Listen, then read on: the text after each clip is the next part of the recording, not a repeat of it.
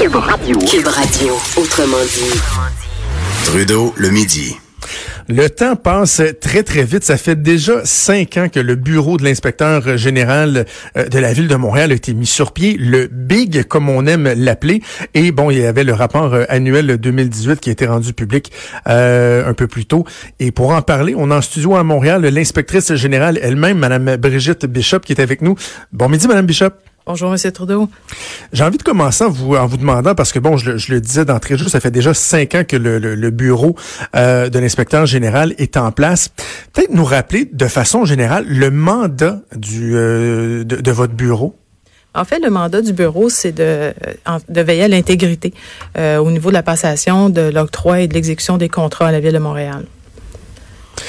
Et bon, là, euh, c'est la cinquième année en activité. Je regardais les, euh, parce qu'on va, on va, on va parler un peu plus du, d'éléments concrets, mais de façon euh, globale, 275 dénonciations qui ont été reçues cette année, 141 dossiers qui ont été ouverts, 21 dossiers qui ont été ouverts à l'initiative de l'inspecteur général.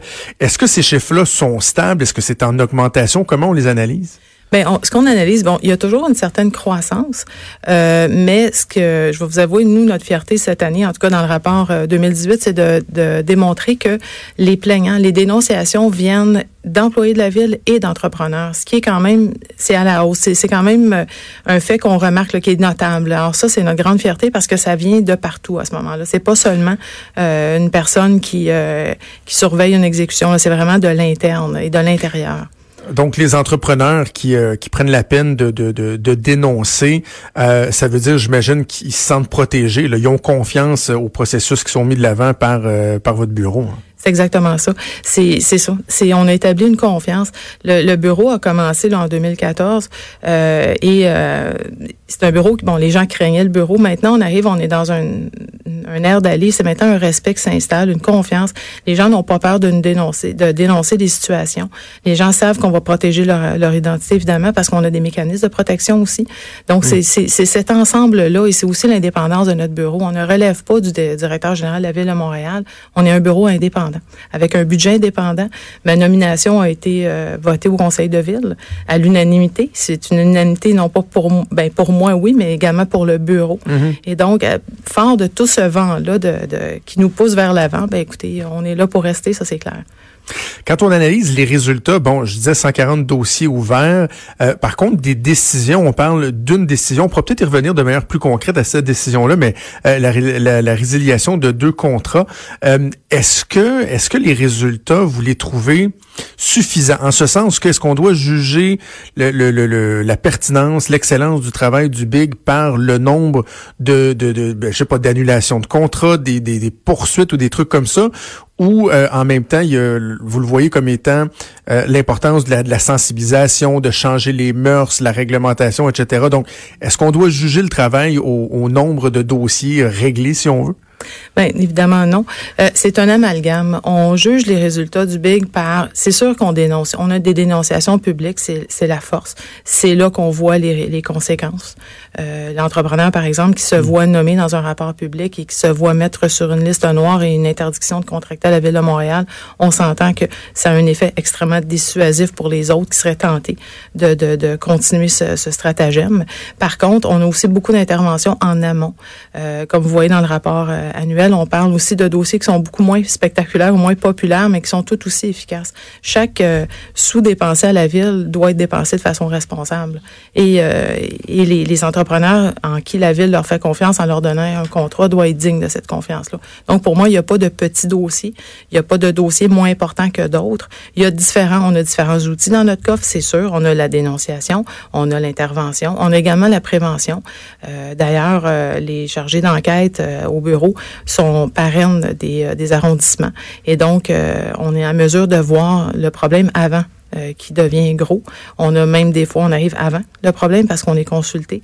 Et en même temps, ça nous permet aussi de voir euh, la compréhension, des fois l'incompréhension de certaines lois ou de certaines procédures, ce qui fait en sorte qu'on a une équipe de formation qui va se déplacer en arrondissement et qui va aller former les gens. Parce que je pense que nous, exactement, ça, ça, passe par là. Ça passe par là aussi. Euh, si on ne sait pas euh, des paramètres ou si on ne connaît pas les subtilités de certains indices de collusion, ça va être difficile de les détecter. En 2016-2017, vous avez euh, dénoncé la, la, forte présence euh, de collusion et du crime organisé dans l'industrie du remorquage. Dans votre rapport 2018, vous tirez certaines conclusions. Ça a été bénéfique le travail qui a été euh, mené par le BIG? Ça a été bénéfique, mais c'est pas terminé. Euh, c'est une industrie, on voit que c'était quand même assez euh, enraciné comme façon de faire. Il y avait de la collusion, il y avait, euh, on se partageait un territoire. Euh, il y avait même pour certains types de remorquage, on, avait qualifié dans le rapport de Far West, là, on avait vraiment, c'était libre, c'était libre à, à, quiconque voulait aller remorquer un véhicule accidenté. Donc, ce qu'on a fait, c'est que oui, il y a des balises. On a fait des recommandations qui ont été retenues. On travaille beaucoup en collégialité avec différentes entités à la ville, entre autres, et aussi avec avec le SPVM qui maintenant vérifie la probité des gens qui, euh, qui vont contracter, notamment dans cette industrie-là, dans le remorquage. Donc, il y a plusieurs mesures qui sont prises, mais comme je vous dis, il faut jamais baisser notre garde. C'est sûr que je pense pas qu'on va changer une façon de faire euh, en trois ans, mais par contre, c'est clair que ça a un impact positif quand vous regardez aussi dans le rapport les coûts, euh, parce que bon, lorsqu'on a mis fin à ces contrats-là, évidemment, ça a créé une un débalancement de l'offre et de la demande. Mhm. Les coûts de remorquage ont augmenté, mais quand on regarde dans le graphique, bien là, on voit que ça commence à stabiliser, ça descend. Donc, il y a des nouveaux joueurs qui s'installent. C'est ça, parce que l'offre finit par augmenter aussi. Là. Ben oui, puis on a, bon, on a des coûts présentement, là, sont à peu près, là, je, calcule rondement, à peu près 30 dollars de moins, mais euh, de, de, du remorquage. Mais bon, ça va tenter à se stabiliser. C'est sûr que je pense pas que ça va revenir aux coûts d'antan, puisque les coûts d'antan, on avait beaucoup de travail au noir. Donc, je c'est pas que c'est difficile à quantifier à ce moment-là le, juste prix, mais on arrive à un équilibre. Je le dis également, en 2018, vous avez procédé à la résiliation de deux contrats. C'était au niveau de, de, la collecte et du transport de déchets. Euh, C'était quoi ces dossiers-là? Qu'est-ce qu'on en sait? Bien, en fait, c'est des dossiers de bon, c'était c'était oui, c'était la, collecte d'ordures. Ce qu'on a réalisé, c'est que euh, ces, euh, ces cette entreprise-là allait chercher des déchets dans d'autres villes avant de faire euh, sa, sa, tournée de collecte à la ville de Montréal. Évidemment, les déchets, euh, on, on, calculait au poids. Euh, donc, c'est sûr que là, à ce moment-là, la ville de Montréal payait pour des déchets qui ne lui appartenaient pas. il y avait des, on a, on a réalisé aussi que bon, certaines pesées, il y avait certaines exigences contractuelles, soit d'être pesé, euh, que le camion soit, soit pesé avant et après. Euh, sa, tournée, qui n'était pas fait. Euh, on a réalisé également que c'était des contrats de longue haleine, donc il y a peut-être une certaine complaisance qui se qui se hmm. crée entre les surveillants et les exécutants. Et donc, euh, on a mis fin, euh, on, a, on a découvert ce stratagème-là et on a mis fin au contrat. Par contre, dans ce dossier-là, on a eu beaucoup de collaboration. Je vais vous avouer, pour ne pas prendre la population en otage, évidemment, on a stratégiquement mis fin au contrat euh, dans un, un, laps de temps là, qui était le, qui était pas, qui ne causait pas un préjudice là, aux citoyens. Vous aviez également en 2018 euh, amené des informations assez préoccupantes euh, quant à l'octroi euh, du contrat là, en lien avec euh, la course de formule électrique. Dans le fond, c'est qu'on avait contourné les, les, les, règles qui étaient qui étaient en place, les règles qui étaient qui étaient dictées. Ben, en fait, c'est c'est que le, le la façon que la, loi est faite pour obtenir des contrats, on doit euh, faire des appels d'offres. On peut pas, il y, a, des règles assez restrictives pour les contrats de gré à gré. Dans le cas présent, ce qu'on a détecté, c'est, je pense qu'on voulait aller sur, si vous me passez l'expression, une fast track, donc aller plus rapidement. Donc, en créant un OBNL, ça permettait à ce moment-là de faire des contrats de gré à gré, euh, sans passer par tout un, un long processus. Donc, ça, c'était beaucoup plus rapide. Et c'est ce qu'on a réalisé. L'OBNL, évidemment, notre preuve a démontré que l'OBNL qui avait été créé, qui est MCE, Montréal c'est électrique, euh, avait trop de liens, là, clairement, était dirigé par la ville. Donc, on pouvait pas euh, considérer qu'il s'agissait là, d'un, d'une entité indépendante qui, euh, qui gérait elle-même là, ses fonds.